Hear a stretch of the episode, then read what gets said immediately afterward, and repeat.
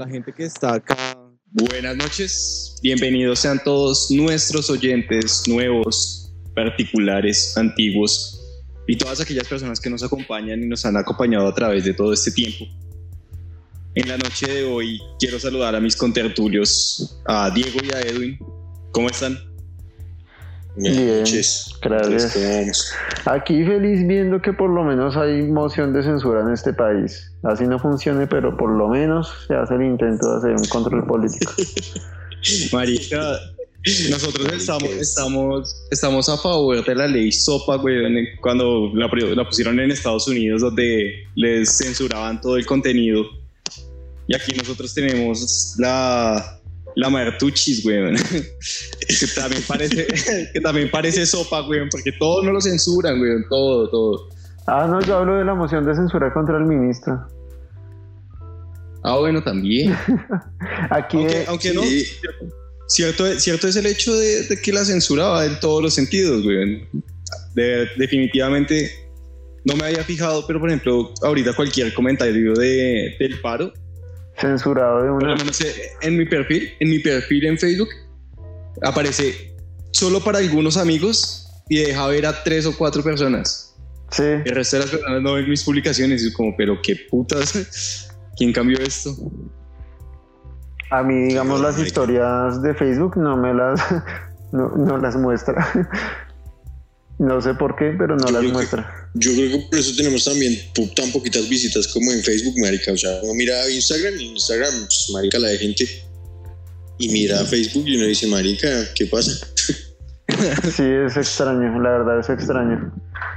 Igual aquí alcanzamos a, tener las leyeras, ¿no? Antes, pues, de hecho, el tiempo cuando se lanzó la ley SOPA fue que formularon las leyeras acá, porque como como siempre. Sí, de, tener Exacto.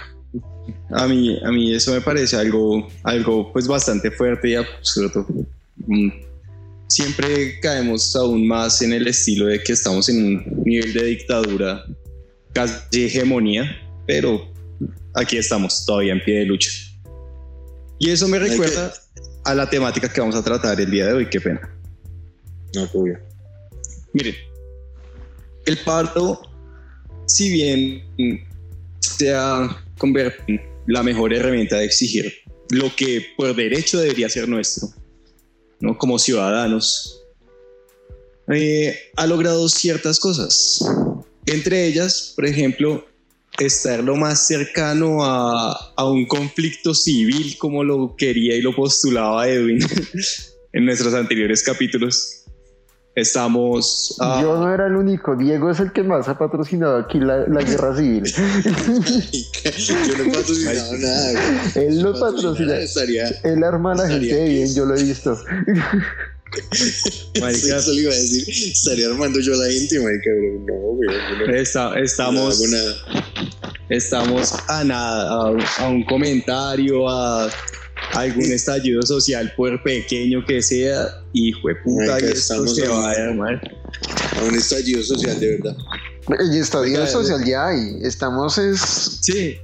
Que la gente. esperando a que, a que estornude la persona incorrecta, marica. Esto se va a armar cosa, hijo de puta. para mí lo que hace falta es que haya algo de plata suficiente como para armar a la gente para que se defienda de, de la policía. El pueblo Marica, el problema, el problema es con qué va a armar usted el pueblo, güey. Por eso. Es que ese es el, ese es el verdadero problema. Plata. plata de afuera. pero igual ese, ese no va a ser un limitante, güey. Así el pueblo tenga que ir a, saquear todas las gasolineras que hayan en el país para defenderse con eso. O sea. Pero usted no arma una guerra civil con eso, güey. Porque es que. Porque es que Andrés, marica.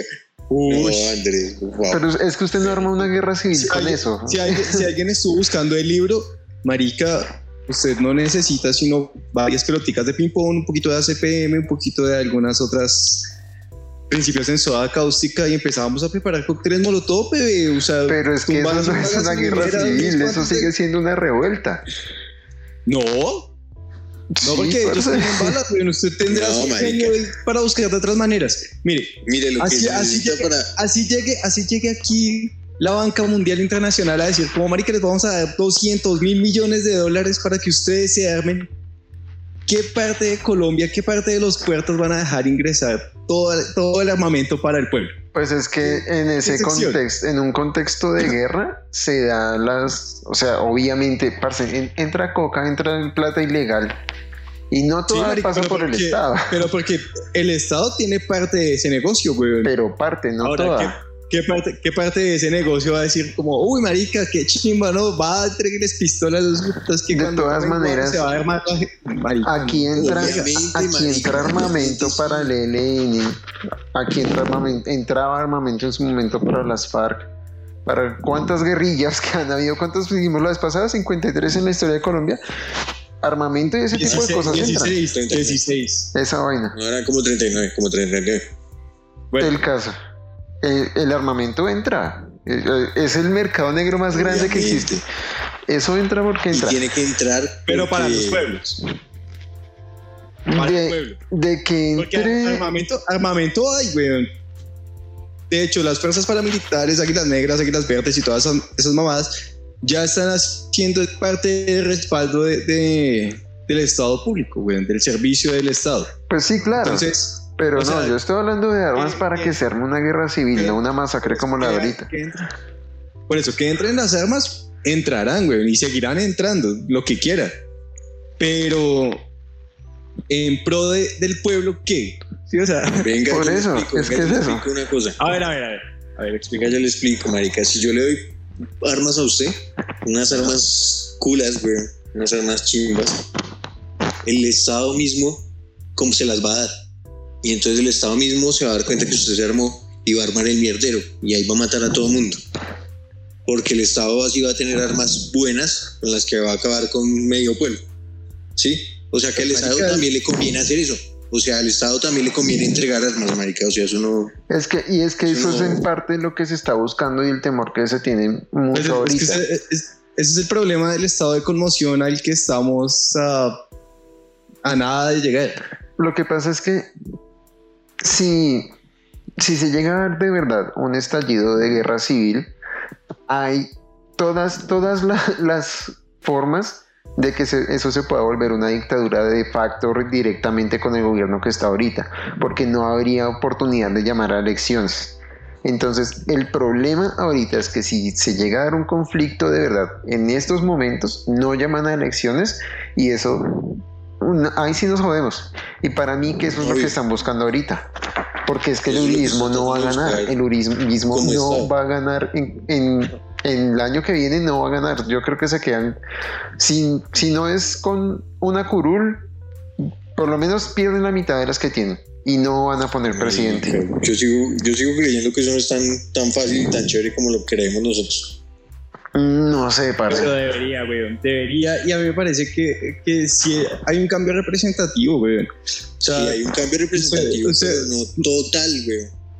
Vais, marica, no. De que no ponen presidente, no ponen presidente. Pero póngalo, póngalo usted en un 80-20. Sí, ese es el punto. Ese es el cambio representativo. Usted no va a decir como, marica, se murió en su totalidad el, uribismo porque no, marica, no se ha muerto con todas las masacres que están haciendo ahorita. Todavía hay gente que sale y los defiende, los ciudadanos de bien. No se, no se murió con 6.400 chinos que mataron en el monte. Sí. Los cocainómanos malparidos que tienen armas y las apuntan contra el pueblo. no se murió cuando... Difícil, es, que... es difícil, es difícil que, el cambio sea del 100%, pero que una gran mayoría, claro que sí, güey. Si las elecciones pasadas, que sabemos que en la noche otra la registraduría estaban en un 60-40, ¿sí? Y que era más por izquierda.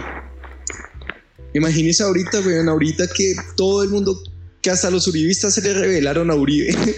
o sea, el cambio es muy significativo, es muy grande. No, es que ese es el tema. El, el, el, el uribismo se le está volteando a Duque, ¿sí? Entonces Duque lo van a hacer quedar con un culo, porque es un pobre idiota Marica, pero no. Va, o sea, es que fuerza en otro lado, ¿sí me entiendes? Es que no lo necesitan, güey. O sea, que no. Duque se humilla solo. Es que no creo, no creo que esa es la cosa. Por eso es que Duque fue.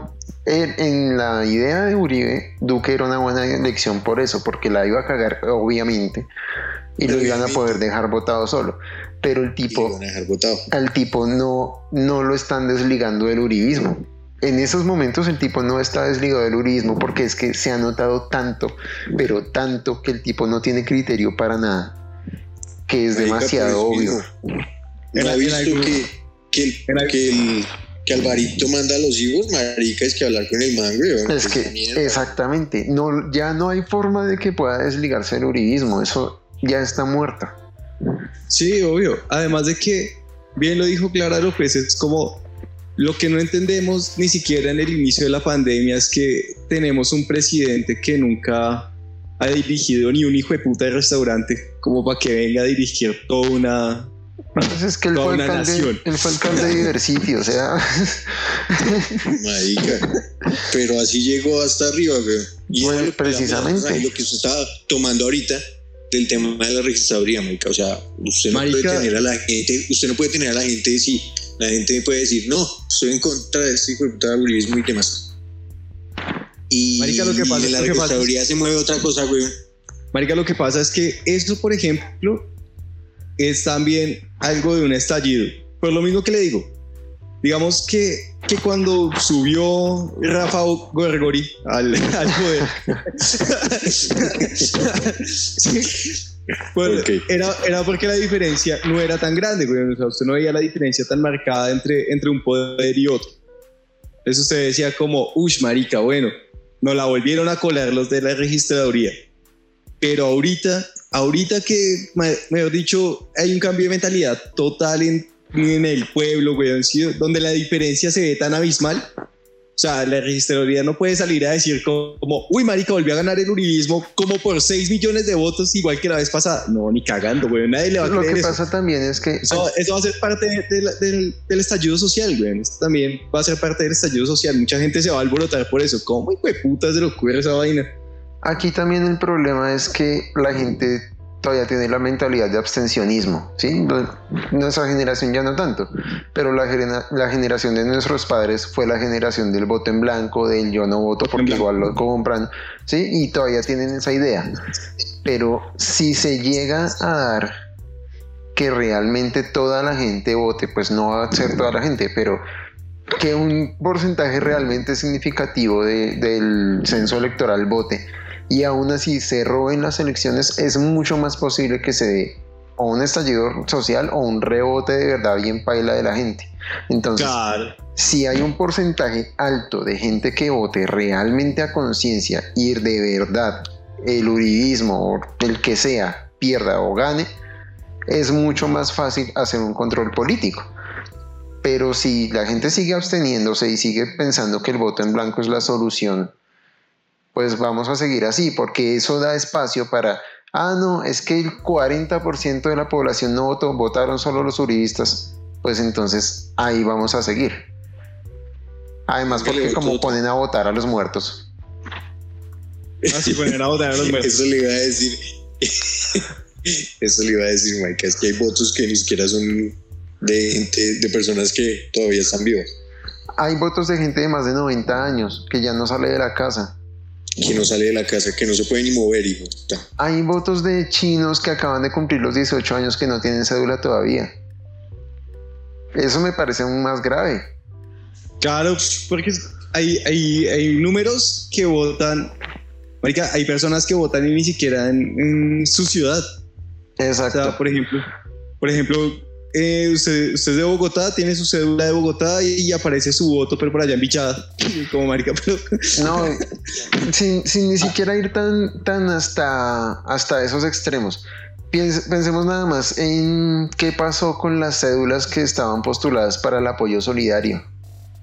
Cédulas 1111222, ah, fulanito López. Eh, eso, eso ya da un indicio de qué es lo que se puede hacer. exacto, que se puede hacer en un fraude electoral. O sea, aquí. Hay como 10 personas con la misma número, o sea, una cosa muy descarada en la manera en la que roban en este país. Y cédulas completamente falsas, nombres completamente falsos. Cédulas, sí. es que, es que no, no faltaba sino que pusieran como, ¿no? Eh, calle falsa 1, 2, 3. Sí. Y hay que tener en cuenta. Hay que tener en cuenta que se supone que el primer piloto que se, se hizo para el apoyo solidario fue con la base de datos de, de censo electoral de la registraduría. El censo electoral. Es decir, que esas cédulas votaron y muy probablemente votaron por Duque. Entonces, pues. Muy probablemente. Ahí, ahí ya tenemos el, fraude de, de las elecciones. Lo escucho por primera vez aquí, ya lo saben, todos sabíamos que había sido un fraude electoral, pero aquí no lo desmentimos, sino que le damos los hechos. Yo no creo que el tipo haya perdido en elecciones, yo creo que Duque sí ganó, pero no ganó con tanto margen. Marica no podía ganar por un margen de 3 millones de votos ni. ni no, imposible. no ganó con tanto margen. Puede que sí haya ganado, porque el uribismo de todas maneras tiene mucho capital político. Pero. Además, de, que, de que, por ejemplo, a las 4 y 20 de la tarde más o menos, estaban. Iba ganando Petro como por un millón de votos. Y en los últimos 15 minutos, como, uy, no, llegaron las elecciones de Antioquia y de Chocó y de no sé qué, pum, marica, 3 millones de votos. Y usted, y haciendo cuentas, marica, es que en esas ciudades ni hay tanta gente, güey. o sea, ni siquiera menores de 18 años no alcanzan a cubrir esa cantidad de votos. Es como, pero ¿por dónde? Aquí es así. Y yo creo, yo, yo no sé. Pero para mí la solución de eso es que la gente vote realmente. Bueno, listo. Mire, digamos que, que, que, el uribismo se, se camufla en otro, en otro digamos, la, la coalición de la esperanza, digamos. Por ejemplo. Sí, se camufle en otro. Sí, algo que, que no sabemos. Sí. Entonces, algo que ignoramos de, de, manera irónica, sí. O sea, usted está diciendo que, a vender. que se metamorfose en otras cosas. Efectivamente. Pues es que eso es lo que va a pasar. o que es el conservadurismo ahorita. Eso va a pasar por eso mismo. Entonces la gente va a decir, ay, pero no votamos por él, si no hicimos un cambio. pero el cambio no, no existe. Marica, el problema es que nosotros, por ejemplo, podríamos hacer un podcast dedicado a eso, ¿no? A nuestra, a nuestra compilación política. Pero yo me imagino cuántos oyentes tendríamos escuchando aquí, por ejemplo, si usted dice como, mire, no voten por el partido eh, liberal, por el partido del polo, por el partido de no sé qué. Esos son los mismos putas conservadores, pero que estaban en La Guajira, solo que se pasaron aquí para difundirse con otro partido político. Entonces, eso, por ejemplo, sería interesante. Sí, ¿cuántos oyentes podríamos ganar con eso? Probablemente no muchos, pero me parece que es algo que podríamos estar haciendo por lo menos para las fechas de elecciones y cosas por el estilo. Hablar de las elecciones es muy necesario, me parece a mí. Pero es que... o sea, hay, cosas, hay cosas, por ejemplo, si eliminaron las clases de historia y las clases de política y, y el debate y toda la cuestión en los colegios, por ejemplo, es bueno que, que al menos usted escuchando un programa algo, pues le empiece a generar a usted cierto nivel de controversia, como de, uy, ¿qué pasa? Lo que pasa es que aquí la gente hay que tener en cuenta algo y es que los que nos escuchan son gente joven y la gente joven pues normalmente no piensa contrario a lo que estamos diciendo aquí, ¿sí? Y no en su mayoría, ¿sí? O sea, habrá uno que otro joven godo que esté por ahí camuflado, pero, pero normalmente no, ¿sí? Entonces no sé, no, no sé qué tan, qué tan con qué tan contracultural sea eso realmente. Pero yendo un poco a lo que dice Diego de que el uribismo se va a transformar, pues sí, obviamente ya, ya estamos ahí a, un fajardo de distancia. Sí, pero es que no tienen otra opción, güey. Es que no tienen otra opción, güey. No tienen otra opción porque el centro democrático va a terminar cayendo con, con Duque. Sí, pues es que tiene que ser así, o sea, qué excepción de país donde no. Claro que eso dije cuando el plebiscito de la paz y mire, pero... cuando la consulta anticorrupción también. Cuando la no, es que es país de pendejos, pero bueno. Eh, Afortunadamente el COVID nos ayudó con eso, güey. Muchos poco. pendejos murieron. Poco de pendejos. no, no lo vería tanto por ese lado, sino que hizo que la gente se diera cuenta que de verdad aquí las cosas no están bien. De una u otra manera. Aunque sigue habiendo gente también, que. También se llevó un poco de pendejos, marica. Eso también hay que agradecerlo. Hoy le pegué una puteada a un, a un vendedor. Tuve que ir a comprar unas láminas para una cosa que estoy haciendo aquí en la casa. Y el, el tipo estaba que pelea, que yo no sé qué quieren los jóvenes, quieren todo regalado. Uy, parce, le di una catedra como de 15 minutos de por qué era un imbécil. Pero es que es eso, y el tipo tiene como unos 50 años y cree que las cosas están bien. Se dejaron meter impuestos hasta por hacer transacciones en el banco, eso no existe en ningún país del mundo. Un 4 por mil no existe, no existe en ninguna parte del mundo. Piensan, eso piensan los abuelitos y los papás de uno, Mike. Dicen, no, es que esos putas culicagados no pagan ni impuestos. No, es que esos putas culicagados no saben lo que es tener una casa. Pues no vamos a saber porque no nos van a dejar. Marica, jamás vamos a saber. Marica, nosotros somos, nosotros hacemos parte de la generación mejor preparada y peor pagada de todas, weón. Usted habla con la mayor parte de la gente de la generación de los 30 para abajo y todos tienen título de especialización, posgrado, magister. Todos, marica. Y, no, marica, ¿Y en qué trabajas? No, marica, soy secretaria en una carnicería, qué chimbo. Y parece, pero como putas, o sea. Aquí, aquí entre nosotros tres sumamos cuatro títulos universitarios. ¿Cuántos de nosotros tienen trabajo y están dedicándose a lo que estudiaron? Ninguno. Exacto. Ninguno. Ahí está. Tal cual. Qué tristeza de país. Y todavía dicen que somos unos pendejos. y aquí, porque no se mueren toda esa generación. Y querer todo es regalado no es que digan como marica, queremos educación para todos. Para todos, hijos de puta. O sea, todos. No que regalen 100 cupos para 10 millones de jóvenes que están esperando entrar a la universidad. Principalmente, principalmente porque aquí, o sea, en cualquier parte del mundo, como países, incluso algunos tercermundistas, la educación es algo que se valora tanto, que se pelea por ella, que se joden por ella. Aquí esto es un privilegio de clase, una lucha. No importa usted lo que quiera hacer, no puede entrar a estudiar. En algún punto de su carrera usted tiene que decidir si va a trabajar o si va a estudiar porque no puede hacer ambas cosas. Hasta yo que soy de universidad pública que se supone que es gratis y barata y no sé, uno tiene gastos en la universidad y uno tiene que pagarse sus vainas de la universidad. Yo trabajo desde los 18 años. ¿Y cómo me van a decir que quiero algo regalado, hijo de putas? Toda mi vida me pagué mis vainas.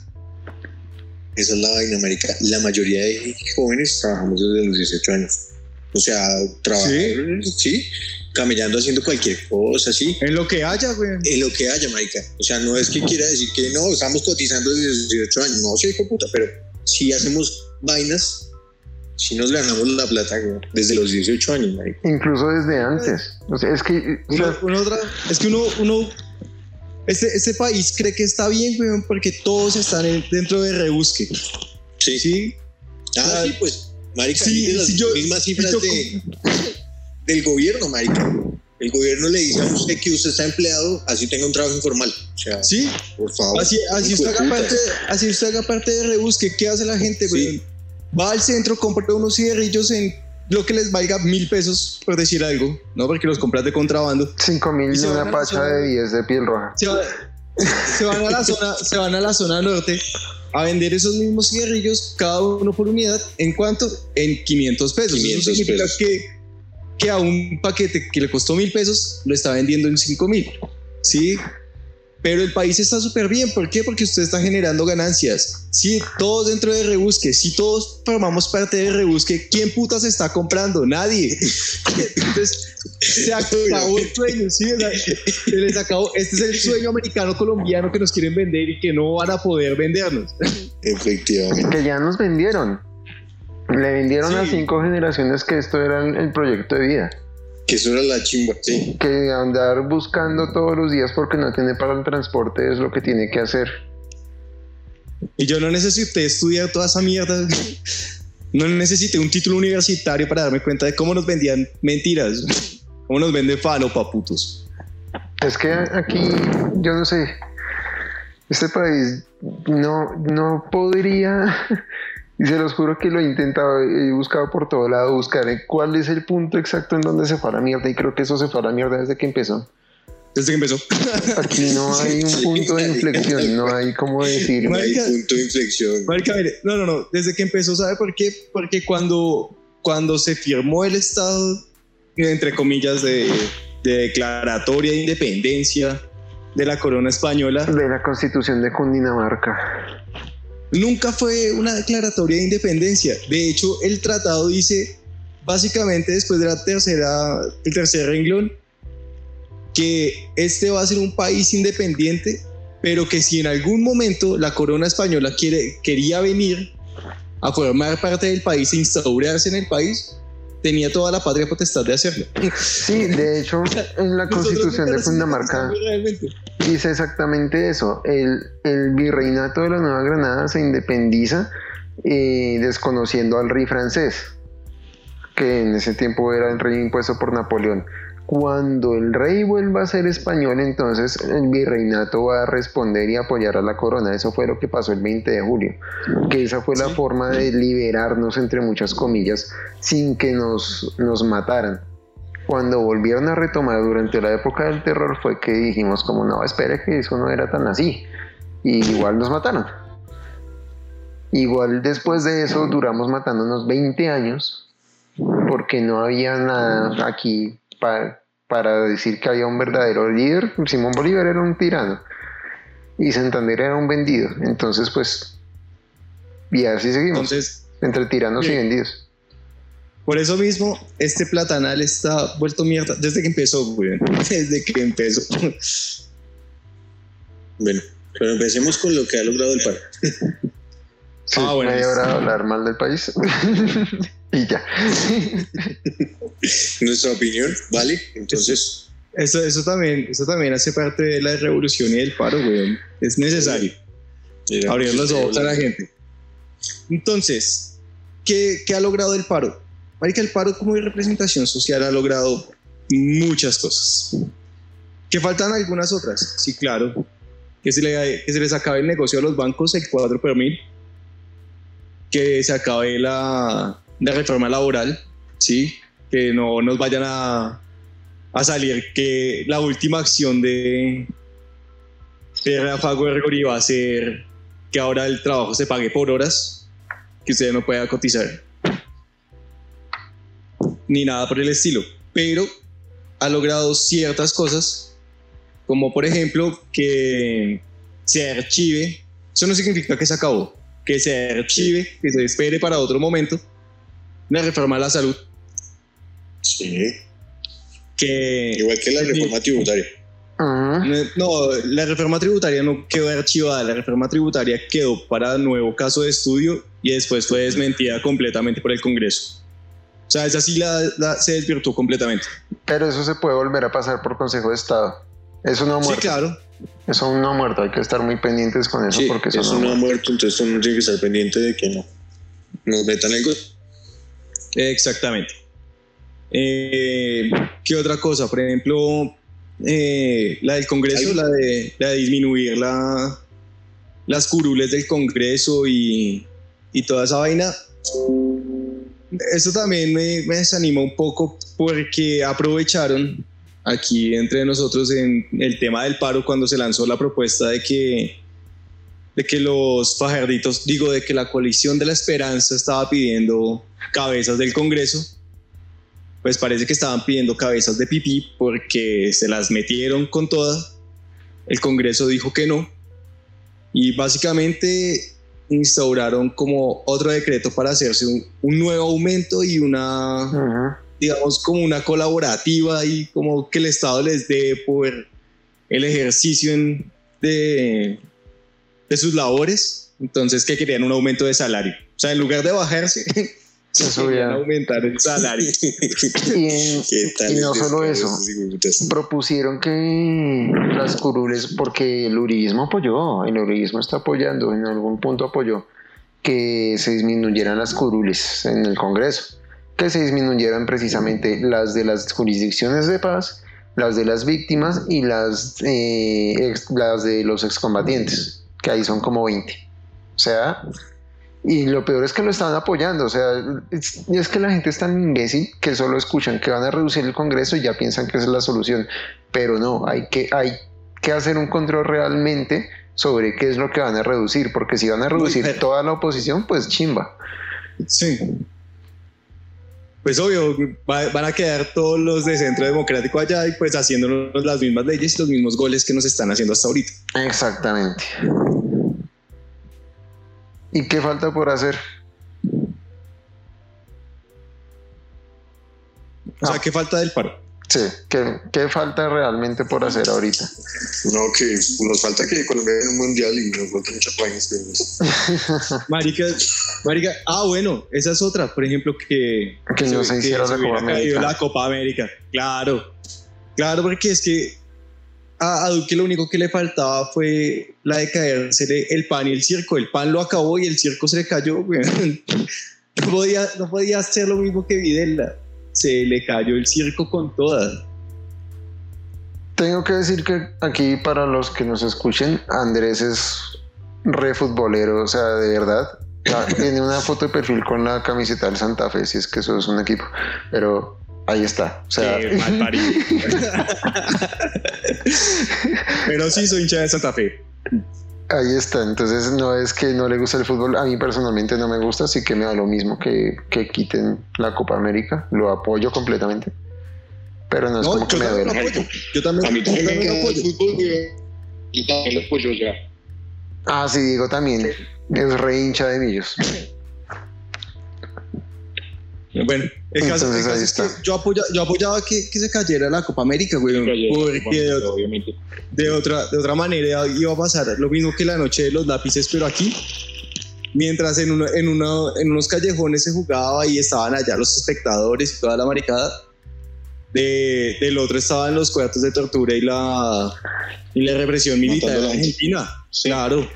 Hay un libro, no me acuerdo cómo se llama, es de una, una periodista sobreviviente a, la dictadura de Videla, en la que ella cuenta cómo la violaban en un carro y la golpeaban en un carro mientras Argentina ganaba el mundial. Ella pedía auxilio y, y los policías le decían grita lo que quiera que más me gusta porque nadie la va a escuchar. Qué mierda, güey. Eso era lo que querían hacer acá. Esa, era la función de, tener la Copa América acá y por eso la estaba pide y la piden y la piden. Ni la piden, ni la piden. Es más, es más eh, Rafa Gorgori sigue jodiendo con eso. Ya le dijeron que no, pues ya. A mí me parece.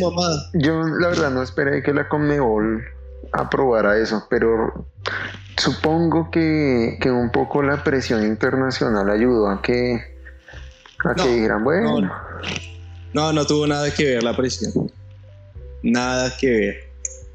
Mire, lo que tumbó la Copa América fue en sí mismo el presidente y el representante que tienen para la venta de este tipo de organizaciones, porque eh, los manes en su hijo de Putilandia promovían que pospusieran la Copa América porque ah, Colombia en este momento estaba con muchísimos casos, o sea, estaba puteado de COVID. Entonces que, pues para garantizar que el pico de la pandemia bajara y toda la maricada, entonces lo que pidieron fue como, no, pues denos un plazo, ¿sí? O sea, no la juguemos ahorita en 10 días, sino pasémosla para noviembre, diciembre. Para noviembre, diciembre, sí que en ese momento pues ya los casos van a estar bien, ya todo va a estar controlado y no sé qué. Pero, o sea, en su Putilandia no decían como, es que estamos en un estado de conmoción social, o sea, no podemos garantizar seguridad para los estadios. No, era simplemente por los casos de COVID. Entonces, la Conmebol que dijo como, papi, no le voy a dar plazo, ¿sí? O sea, muy de malas. ¿Por qué? Porque eso ya se tiene charlado entre la Conmebol y la FIFA de que la Eurocopa y la Copa América se van a jugar al mismo tiempo. Al mismo tiempo. como yo no le voy a dar el gusto a Colombia y a Argentina, porque yo tengo que cumplir el, cronograma de la FIFA. Ante eso, nada que hacer. Se le quitó la sede. Y ahorita, eso fue ayer o hoy, no me acuerdo, no estoy seguro. Argentina está tratando de hacer lo mismo. Argentina le sirvió mucho lo que hizo Colombia y dijo como no, pues, o sea, si Colombia está así de mal con los casos, Argentina es el país que está jodido con el COVID ahorita. O sea, es el que tiene la mayor cantidad de casos a nivel Latinoamérica y demás. Entonces dijo como no, pues para no cambiar los bombos, para no cambiar las sedes y toda la maricada, Argentina también pidió un lapso, no lo pidió hasta noviembre, sino dijo como de aquí a dos meses, ¿sí? O sea, pasémosla, no en junio, sino hagámosla como a mediados de agosto, que el tema ya se controle un poquito más y con eso, con eso con Colombia, Colombia y Argentina van a compartir las sedes nuevamente, que es como estaba planeado y no sé qué. Y la Conmebol le dijo como, no, o sea, tiene 10 días para arreglar los casos. Si no se puede, pues entonces vamos a tomar pues otras consideraciones, como cuáles como Chile, Chile que tiene en la cabeza un negociazo, güey. Porque Chile quiere hacer la Copa América. ¿Por qué? Porque compró vacunas por montones, güey. O sea, Chile ya tiene como el 60-70% de la población vacunada y le sobran vacunas. O sea, ya tiene la inmunidad de rebaño y sobran vacunas. ¿Qué quiere hacer Chile? Pues el negocio, güey. El negocio de traer a todos los extranjeros de venga, tráiganos plata, ve a la Copa América y nosotros te vacunamos para que puedas entrar al estadio. Es lo mismo. Eso es lo que yo pensé que debería que hubiera hecho un país como Estados Unidos. Yo Estados Unidos hubiera hecho eso. Es lo mismo que está haciendo Estados Unidos. Estados Unidos ahorita también manda la candidatura de como Latinoamérica está jodida, entonces, vea, nosotros ya podemos salir a, a las calles, salimos sin tapabocas, eh, nosotros ya, por ejemplo, eventos deportivos como el béisbol, como las fiestas y todo eso, ya lo podemos hacer, ya están todos vacunados. Entonces, tráiganos la Copa América hasta acá. Pues es que ese es el nuevo turismo. De hecho, muchos países, no solo en el contexto de la Copa América y de los eventos deportivos, sino de todos, están, están patrocinando el, turismo por COVID, el turismo por vacunas, porque la reactivación económica, como los países no tienen plata, necesitan una inyección de capital desde el extranjero, entonces cualquier persona que vaya, pues es ganancia. Y lo que están haciendo muchos países, no solo Estados Unidos y no solo Chile, en Europa muchos países lo están haciendo también, es recibiendo inmigrantes a lo que es que traigan plata y que se vacunen. Y les están dando las vacunas gratis. Ahorita mismo, en este momento, los inmigrantes africanos ahora sí son recibidos en Europa como si fueran, mejor dicho, porque ahora sí tienen más plata, o bueno, tienen forma de inyectar eh, dinero, solvencia dentro de la economía de los países supuestamente desarrollados. Lo que pasa, lo que pasa es que todos sabíamos que eso iba a pasar en algún momento. Cuando empezaron a decir, como llegaron las vacunas de no sé quién, a no sé dónde y tal, todos sabíamos lo que iba a pasar. Que, lo que yo lo quería traer a colación era por el hecho de que aquí se cayó la mentira de la Copa América y que lo que, se, que, lo que va a terminar siendo esa Copa América es el negociazo de activación solamente por el tema de las vacunas. Que Colombia no tenía cómo hacerlo ni de una ni de otra manera, no tenía manera posible ni de hacer activación económica, ni de tener vacunas, ni de nada. Y me alegra fervientemente que se le haya caído la mentira. Ya. Yo creo que lo que sigue eh, tiene que ser necesariamente reformar la fuerza pública. Eso es algo tiene que, que acabar. Tiene que hacerse. Yo creo que la fuerza pública tiene que reformarse.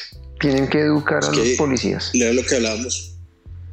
Era lo que hablábamos. No me acuerdo si con Andrés hablábamos eso el día que se le cayó a usted la llamada, me parece. Sí. De que, marica, esa gente ni siquiera estaba preparada, ni siquiera le exigían un mínimo de educación, weón. O sea, todos esos patrulleros que están que mandan allá a pelear, marica, no tienen un mínimo de educación, o sea. Marica, los bachilocas. Los que hacen... los bachilleros nunca los mandan para allá. Los que hacen... los, los, bachilocas son los que hacen vigilancia en, en la cercanía de la General Santander, mientras que adentro a todos los ñeritos que pueden tratar de reformar de las URIs, los vuelven parte del SMAT. A ellos son a los que les garantizan como, papi, usted no quiere estudiar, no quiere hacer nada, breve, venga que a darle a darse en la jeta con todo el mundo y lo vuelven parte del SMAT. Sí, eso. las fuerzas del SMAT son así. Los que hacen carrera como tal, carrera de policía o carrera que son ya eh, intendentes o profesionales, policía profesional, normalmente son pues sí, tienen un grado de, profesionalismo, digamos, entre muchas comillas, porque son, es como yo graduarme de mi casa, ¿sí? O sea, no, no tiene mucho sentido.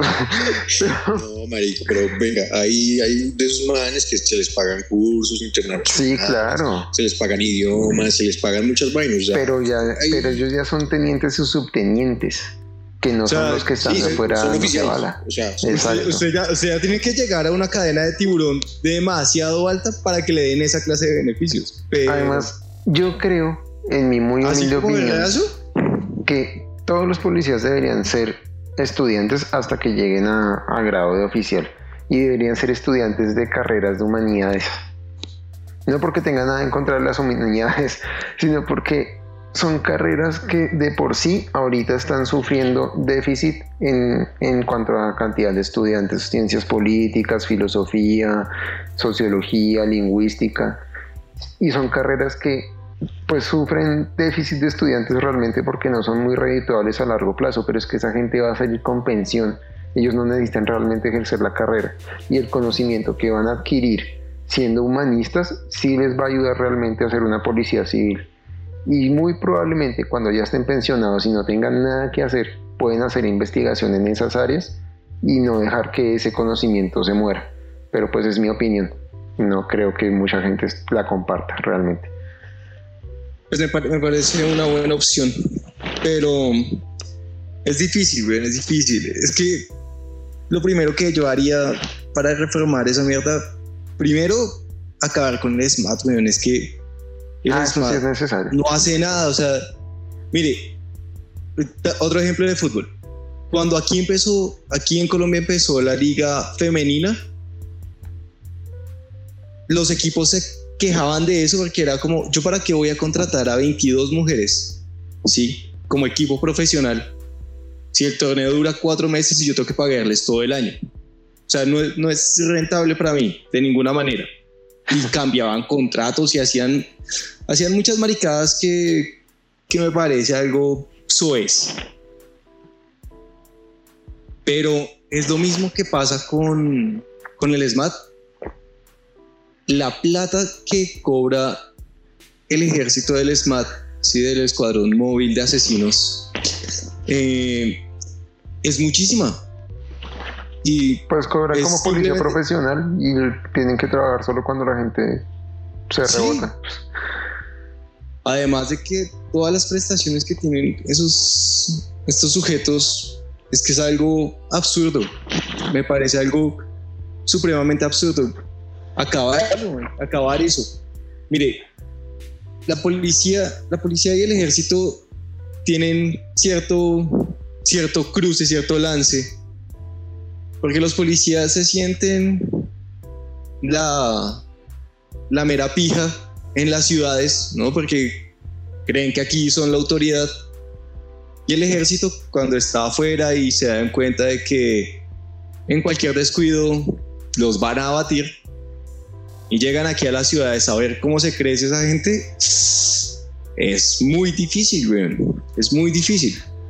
De hecho, las fuerzas militares ahorita son las que tienen un poco de bloqueo en el estado de conmoción interna, porque son las que están, están al margen de decir como, mire, si esta mierda se revuelca, espérense otro, otro Rojas Pinilla, que llegue algún general de la Fuerza Armada de Colombia, venga y diga como, esta mierda tiene que cambiar y vuelva a ser otro plantón como dictadura militar, como la que ya tuvimos. Y que no sea Zapatero, ¿no?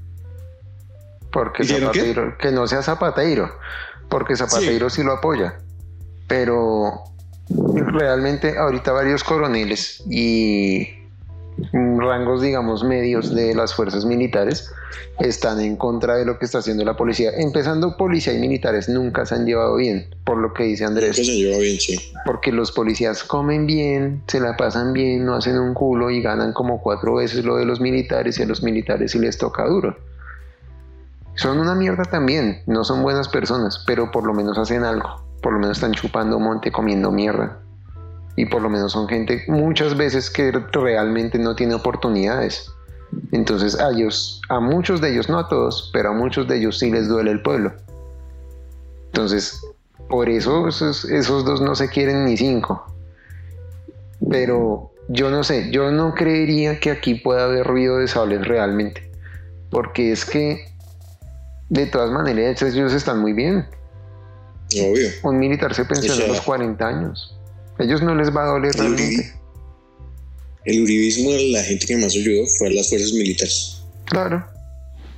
A las fuerzas militares les dio todo, les subió los sueldos, les mejoró la pensión, les mejoró el tiempo de, les acortó el tiempo de pensión. O sea, marica, los que dejó mejores fueron las fuerzas militares. Eso por un lado, pero también. Ejército, Fuerza Armada pero también les, les dañó, digamos, el sistema de salud, les alargó el, periodo de, de actividad, les acortó vacaciones, en algunas cosas les dio también duro. Lo que pasa es que yo pensionándome a los 40 años, pues no me voy a quejar. Entonces... Obviamente. Y no se pensiona con un mínimo. Exacto. Entonces como de, de parte y parte. Pero se me fue la paloma de lo que iba a decir.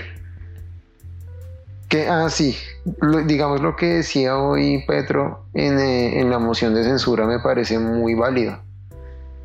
Que hacía un llamado a las fuerzas militares y les decía, parce, ustedes son fuerzas militares de Colombia, no de un proyecto político como el uribismo, no de un proyecto político sea el que sea que se suba acá, sino las fuerzas militares y las la policía para Colombia. Entonces ustedes no pueden empezar a ver como enemigos a cualquier persona que esté en contra del uribismo simplemente porque a ustedes les cae bien. ¿Qué es lo que está pasando? Entonces cualquier persona que hable mal en contra de Uribe o que hable mal en contra del Estado, del establecimiento, así tenga toda la razón, hay que matarlo.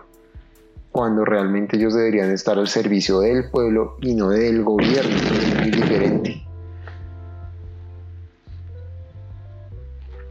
Bueno, Marica, pero las palabras son muy bonitas cuando todo el mundo las dice. No, pues sí. Cuando usted está coqueteando y cuando usted está levantando, Marica, las palabras son el hit. Pero, pero es cierto. Venga a tomar, ¿Qué, qué, ¿qué nos está insinuando? ¿Qué nos está insinuando? ¿A quién le está coqueteando, Diego?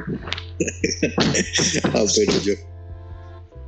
Pues usted es el que está hablando de, cuando está coqueteando y no sé qué mierda. ah, pues ese sería. De que, las palabras son muy bonitas. Así, así también es que se vendió el hijo del, del Gorgori. Así se vendió, marica. ¿Usted no escuchaba los, los discursos del huevón? No, es que... No, pero es que Duque habla muy padre.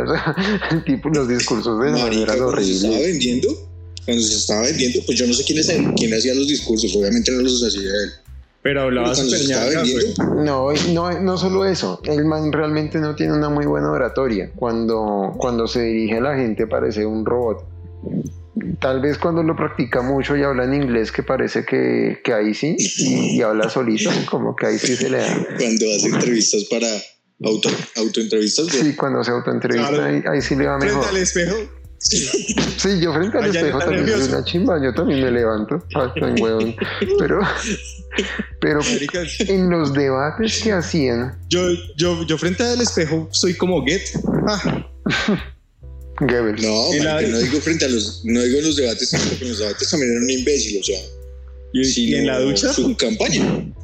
Ah, pero. Campaña de yo la verdad solo, solo le escuché un discurso y no lo que le digo, o sea, realmente paila, porque los que uno ve, los cortos de video que uno ve de las propagandas y los comerciales y eso, cortan cuando el tipo realmente está inspirado y hace las cosas bien, pero no, no, el tipo no tiene muy buena oratoria realmente. Pero lo que prometía de, de menos impuestos, más salarios, eso sí, el que se lo creyó muy estúpido. era obvio, el tipo cualquier persona que suba al poder diciendo que no va a subir impuestos como promesa política, hay que sacarlo, o sea, eso no puede ser posible.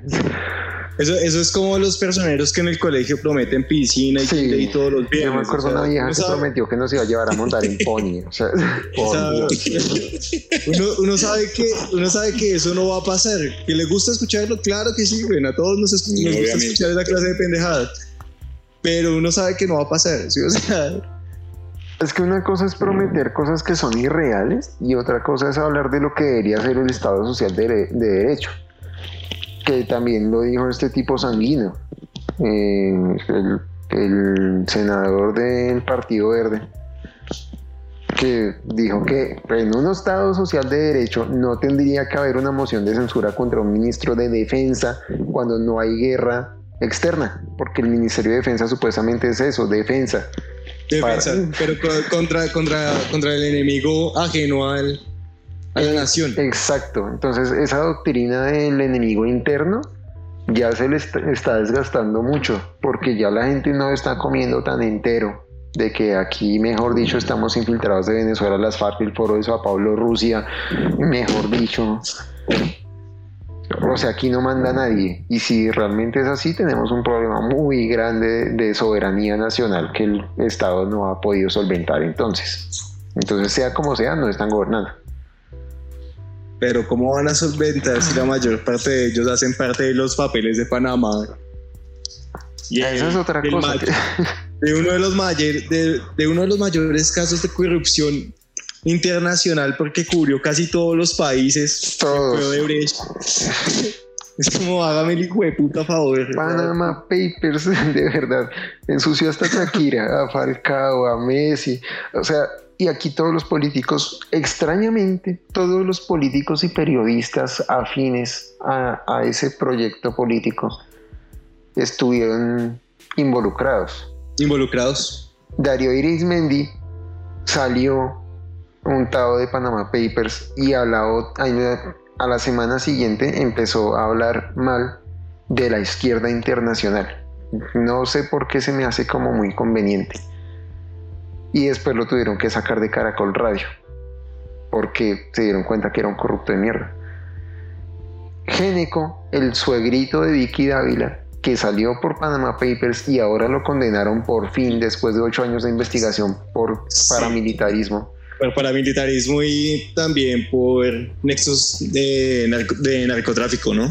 Y ahí tiene. ¿Y a quién apoya la señora Vicky Dávila? Pues al mosito Uribe. Entonces, yo no sé, aquí para mí lo primero que hay que hacer es reformar las fuerzas armadas de Colombia, la fuerza pública.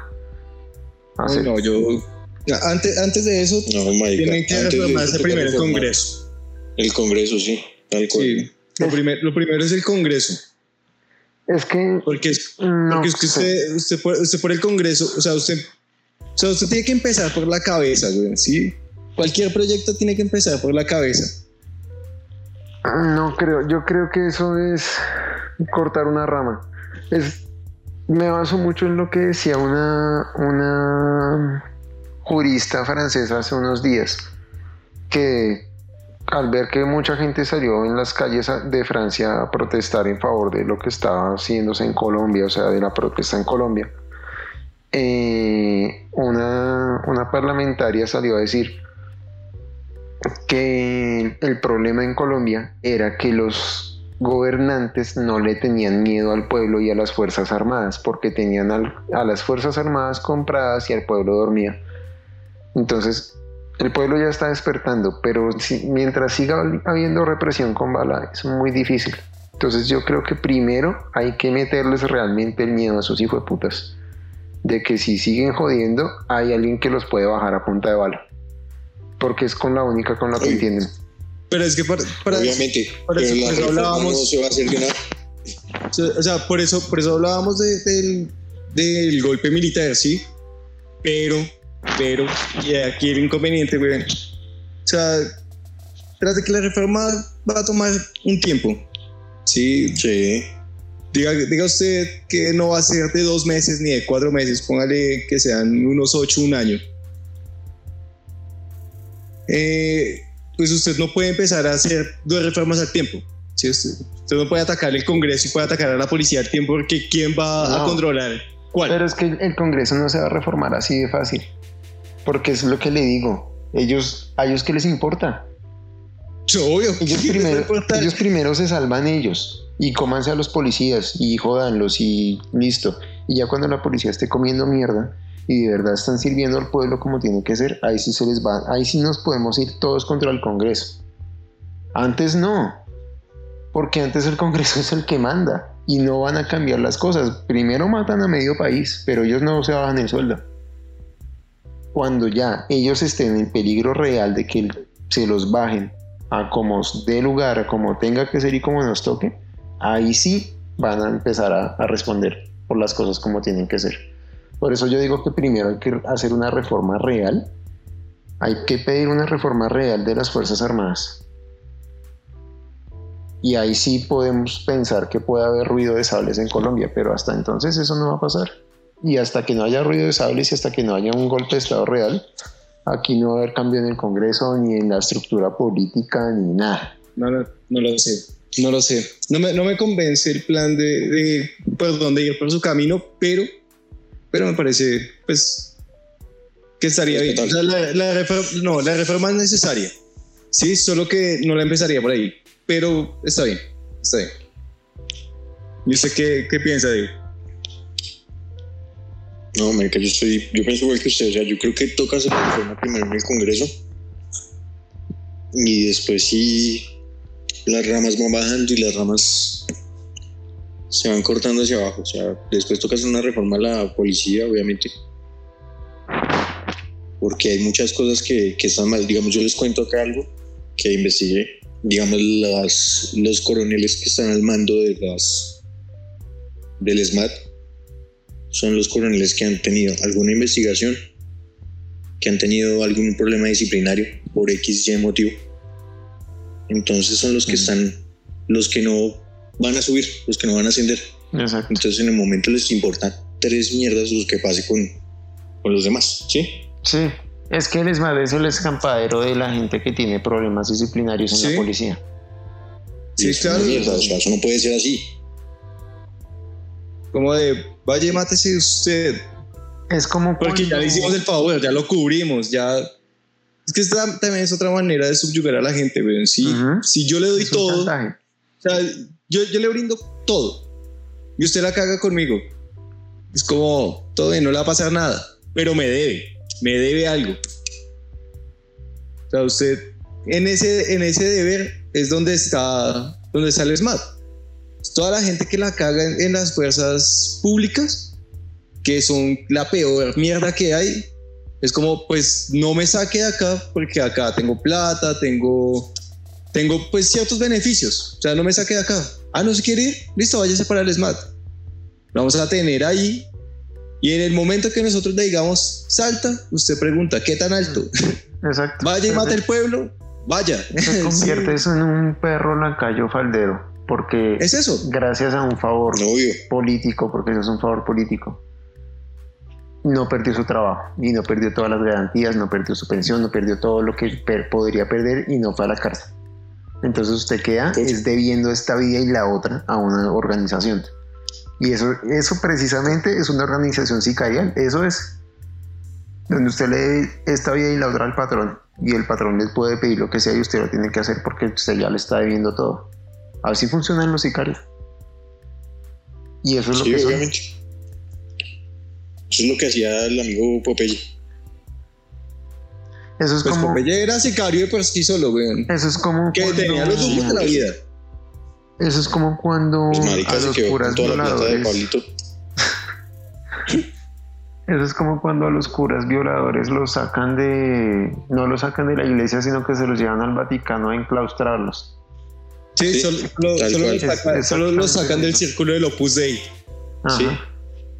ya, ya, no están, ya no son públicos, ya están aquí, están aquí sanitos, trabajando y no sé qué, no van a ascender nunca, pero están aquí sanos. Sí, están aquí dentro de los calabozos del Vaticano. Sí, supuestamente. Ay, bueno. bueno. esas son las cosas que toca reformar y son las cosas que toca cambiar. Sí, es cierto. Entre otras cosas, sí vieron que que Martuchis le dijo a, al Centro Internacional de Derechos Humanos que les negaba la visita. A la Corte Internacional, sí. Así a la Corte de Derechos Humanos, que ella iba como, como representante a decir que el país está una chimba, que es el mejor vividero del mundo, entonces que, no, que ellos no necesitan venir a, venir a verificar nada. Y que venga, nos echamos un perico con eso que traigo aquí en la maleta, que no me cogieron en el aeropuerto, porque como la familia ya todas son mulas. Obvio. Que, que no se les iba a dar ingreso, les negó el ingreso. Sí, típico de cualquier dictadura. Sí. Dictadura que se respete ha negado la entrada a la Corte Internacional de Derechos. Eso se veía venir, o sea, obviamente ya iba a salir ahí. Para eso la mandaron. O sea, a eso la mandaron. Sí. Bueno, muchachos. Bueno. ¿Cuál es, ¿Cuál es la temática de la otra semana? Diego. Todavía no lo sabemos. no lo sabemos. La informaremos ah. en mitad de la semana. Ah, bueno, muchas gracias. Ah, muchas gracias. Estaré atento. Síganos, síganos. ¿Vamos a tener invitado? No lo sé. ¿A quién tiene como invitado? No sé, Diego dijo algo de un invitado. No, dijo síganos. Ah, ¿Cuál invitado? Perdón, es que soy como Uribe, escucho lo que quiero. De pronto una, una, temática donde podamos invitar a alguien. Pero le tocaría avisarnos con tiempo porque si usted no consigue un invitado, pues para ver si nosotros buscamos otro. No, pues poner el tema, pues ¿no es más fácil poner el tema? Digo, ¿no? Ay. Vamos a hablar del sexo. Ah, bueno, síganos en todas nuestras redes. En, YouTube, en, eso no tengo invitados. bueno, ya sabes. Tú, marica, invitar a Esperanza. Pueden seguirnos en nuestras, en nuestras redes sociales. Eh, Mia Califa nos estará acompañando la próxima semana. Así que pueden seguirnos en Instagram, en Facebook, en OnlyFans. OnlyFans se va a crecer muchísimo por nuestra visita. Suscríbanse a YouTube. la próxima semana. Suscríbanse a YouTube. Miren que es gratis. Suscríbanse. No le han puesto IVA todavía. Al Spotify. Ya lo saben, somos nosotros, somos los únicos, somos Punishment Podcast y ACAP para todos. ACAP para todos. ACAP para todos. Muchas gracias.